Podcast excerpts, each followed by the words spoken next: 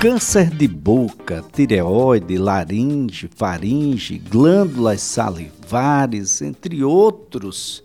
Nós temos aí tipos de câncer que são chamados cânceres de cabeça e de pescoço, e esse é o mês de prevenção, julho.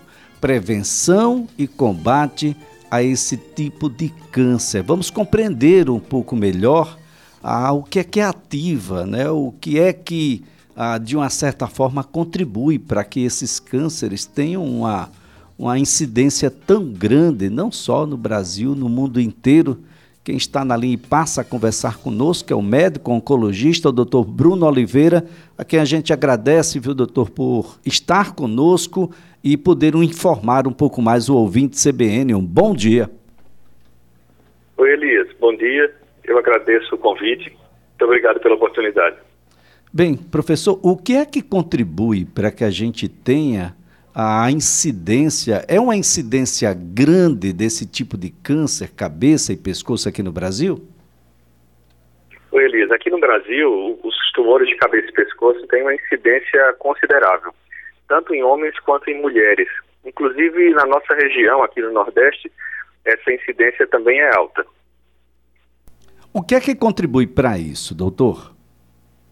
É, os fatores de risco, eles mais comuns para os tumores de cabeça e pescoço são os que a gente chama de fatores ocupacionais. Então, por exemplo, são pacientes que são expostos a, é, ao álcool, ao cigarro, é, tabagistas de, de, longa data, pacientes que bebem, né, os etilistas, e a infecção de um vírus conhecido como HPV também tem relação com o surgimento dos tumores de cabeça e pescoço.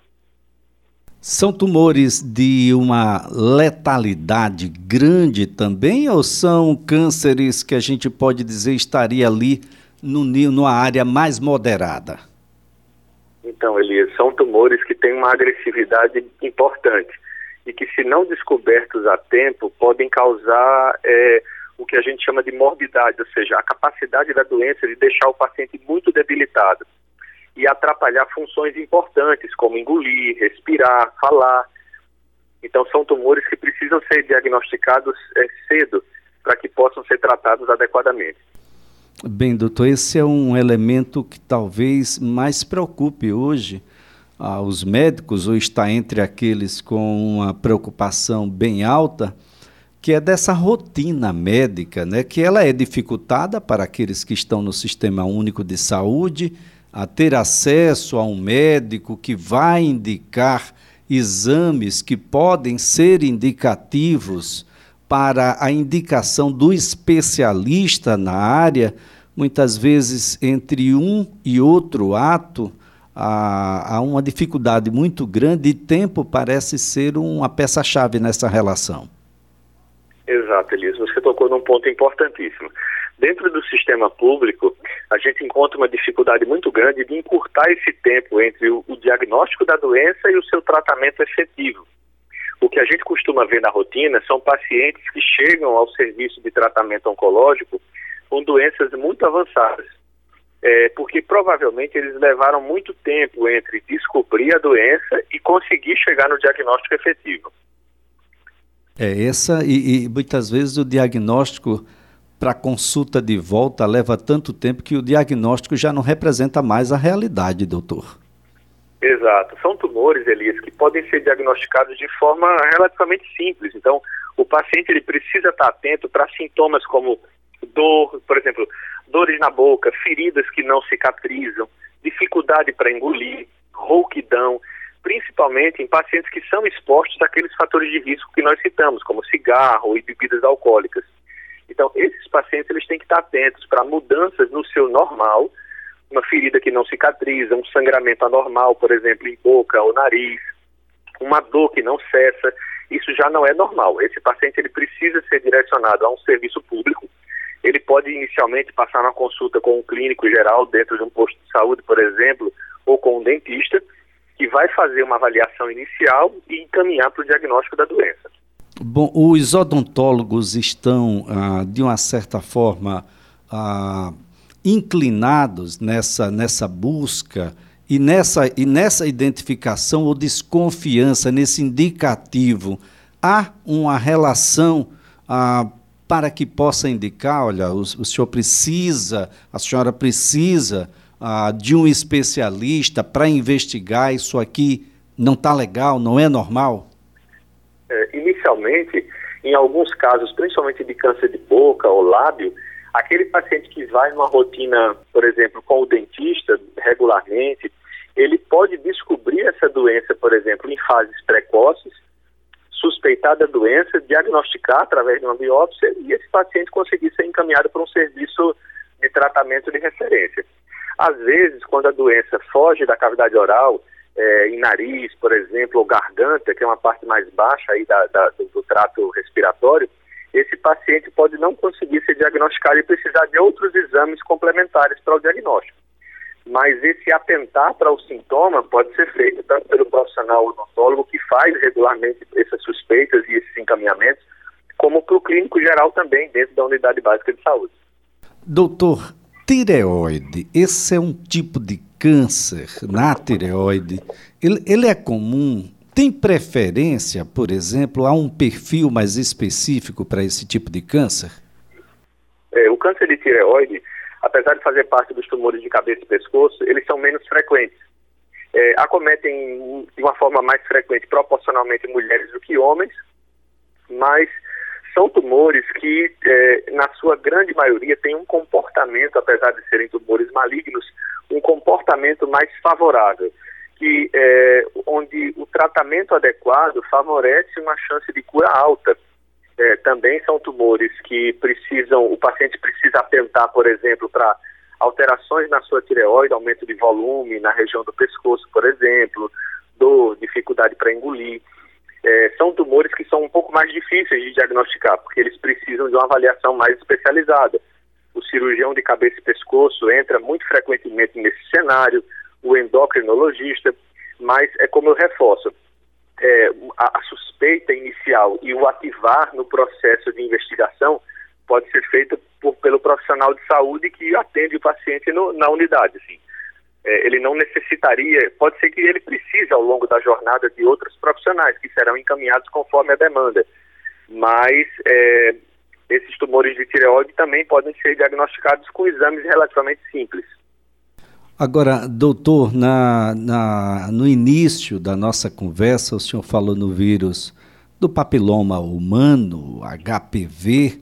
De que maneira essa, essa relação vai vai acontecer. Do ponto de vista prático, eu, eu me preocupo muito porque ah, há uma série de questões culturais, religiosas e outros ingredientes que faz com que a, a procura e a efetividade de se tomar a vacina contra o HPV entre menores, crianças e adolescentes, essa procura tem caído muito e isso compromete um pouco mais adiante a saúde de algumas dessas pessoas. É, Elias, esse, esse é um ponto bem extremamente interessante. Sim. O vírus do HPV, ele é um vírus que ele está distribuído de maneira relativamente comum na população geral e ele tem um papel no desenvolvimento, no, na ativação do surgimento de alguns cânceres. É, você tocou na vacinação do HPV para adolescentes porque existe uma indicação formal da vacinação para evitar o câncer, por exemplo, de colo uterino nas mulheres, que tem uma relação muito forte também com HPV. O HPV no câncer de cabeça e pescoço também tem um papel importante, né? A sua, a sua transmissão ela é via sexual, então é, na, no caso do HPV na garganta, sexo oral, né? Tem, pode, pode facilitar essa transmissão. A vacinação para o HPV é importantíssima. O foco é o câncer de colo de útero, mas se você protege a população mais jovem da infecção pelo HPV, você consequentemente consegue no futuro diminuir muito a incidência de tumores que afetam as mulheres, por exemplo, como os tumores de colo de útero. É, e, consequentemente, por, por, né, por consequência, você pode prevenir, por exemplo, também a transmissão dos tumores de cabeça e pescoço, apesar da vacinação não ter esse foco. O foco da vacinação é prevenção de câncer de colo uterino, mas que também é importante.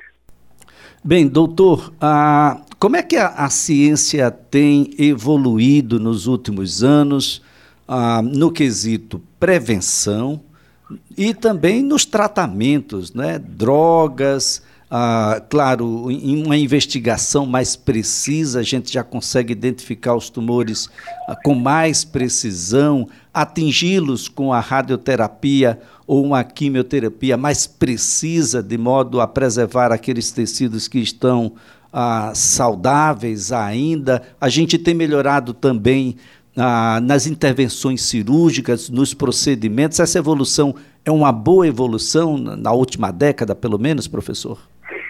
É, a, a, medicina da oncologia tem avançado muito nos últimos anos. O avanço maior, assim, mais significativo, ele realmente tem acontecido para os tumores em fases avançadas. Mas é, a melhora, por exemplo, como você citou, das técnicas de radioterapia tem diminuído muito, tem facilitado muito a, a, um tratamento mais objetivo, por exemplo, tem conseguido trazer tratamentos mais efetivos, com menos efeitos colaterais. É, a oncologia tem avançado, por exemplo, com o surgimento da imunoterapia, que hoje é, consegue ser utilizada de forma bem eficaz em muitos tumores, incluindo, por exemplo, os tumores de cabeça e pescoço, os tumores de colo uterino, como a gente citou aqui. Então, assim, é uma medicina que avança constantemente. Infelizmente, essas tecnologias, elas, elas levam um tempo bem significativo entre estarem disponíveis e estarem disponíveis na rede pública. Né? Existe um, uma, uma lentificação nessa absorção desse tipo de tecnologia. E é algo que a gente tem tentado melhorar para facilitar o acesso desses pacientes a essas novas tecnologias. É, isso é um, um, uma coisa importante, porque essa rotina médica de investigação da própria saúde, que a gente precisa ter, isso ficou vulnerabilizado durante o período de pandemia, mas as pessoas precisam retomar, porque parece-me que uma investigação ah, séria, uma investigação que chega ao ponto de descobrir se tem ou não ali algo que precisa de uma intervenção, quanto mais precoce, melhor, não é, doutor? Chances de cura boas? Sim, se descobertas em fases precoces, as chances de cura são altas. E você tocou num tema interessante. A pandemia fez com que as pessoas focassem no coronavírus e esquecessem a prevenção oncológica e de outras doenças também. Então, assim, é, a gente costumou ver com muita frequência pacientes que é, perderam o tempo de segmento, que deixaram de acompanhar ou que postergaram a investigação de determinadas doenças, e isso trouxe consequências mais, é, como é que eu posso dizer, consequências é, mais danosas, porque deixaram a doença evoluir. Então, assim, talvez uma dica seja retome a sua investigação, volte à realização dos seus exames preventivos com seus profissionais de saúde de que já lhe acompanham, né, que já fazem os seus, os seus segmentos, seja mastologista na mama, o seu ginecologista para o câncer de colo uterino, o seu clínico geral para ver, por exemplo, o risco de outras doenças, como câncer de intestino. É, a ideia é retome a investigação, não deixem essa investigação, não posterguem esse, essa, esses exames, essa prevenção, para que a gente, eventualmente, descobrindo uma determinada doença como essa, a gente consiga descobrir essa doença em fases precoces e a gente consiga ter tratamentos mais eficazes com maiores chances de cura. Doutor, ainda tem muitos mitos né, que a gente culturalmente mantém, mas que é uma necessidade de derrubar. A gente precisa pular esse muro, porque durante muito tempo as pessoas não tinham a, a, nem a coragem de pronunciar a palavra câncer na sua integralidade. Falava que fulano tem CA. E era praticamente, doutor, um estágio final, é como se a gente desse ali uma pena capital. E será uma pena capital se a gente nada fizer, se a gente não estiver fazendo isso que o senhor acaba de colocar, uma investigação ah, da sua vida, no mínimo uma vez no ano, ah, principalmente aqueles que têm hereditariedade, pessoas que tiveram. Eu sei que tem a geração da vida saudável, doutor, mas a herança é um tipo de herança que a gente não pode dizer que não vai receber. A herança vem, e mesmo com a vida saudável, nos impõe algumas ações que são bem particulares, não é, doutor?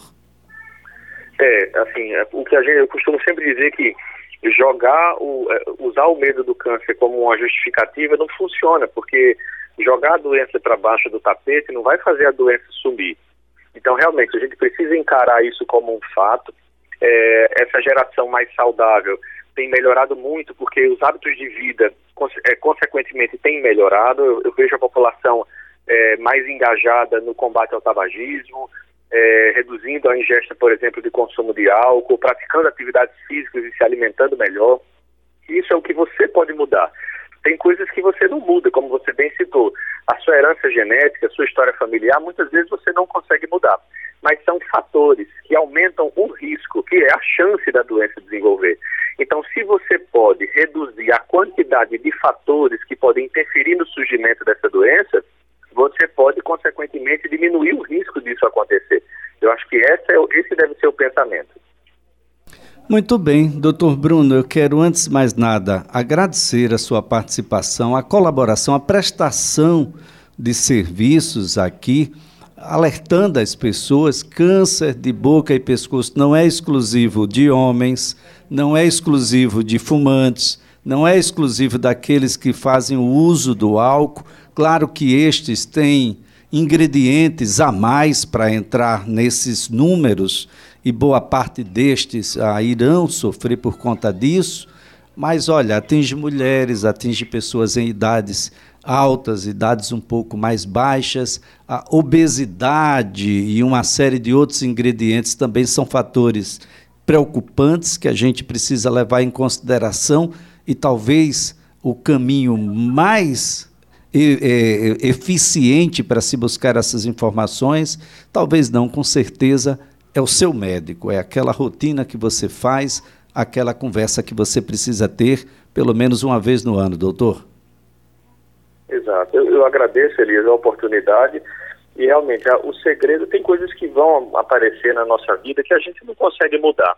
Mas o, se você estiver atento ao seu corpo, se você estiver é, buscando manter, por exemplo, os seus check-ups em dia, o seu acompanhamento médico, melhorando a sua qualidade de vida e os hábitos alimentares, você consegue fazer o que está na sua possibilidade para fazer, por exemplo, doenças como essas é, não aparecerem ou se aparecerem, aparecerem de formas mais tranquilas.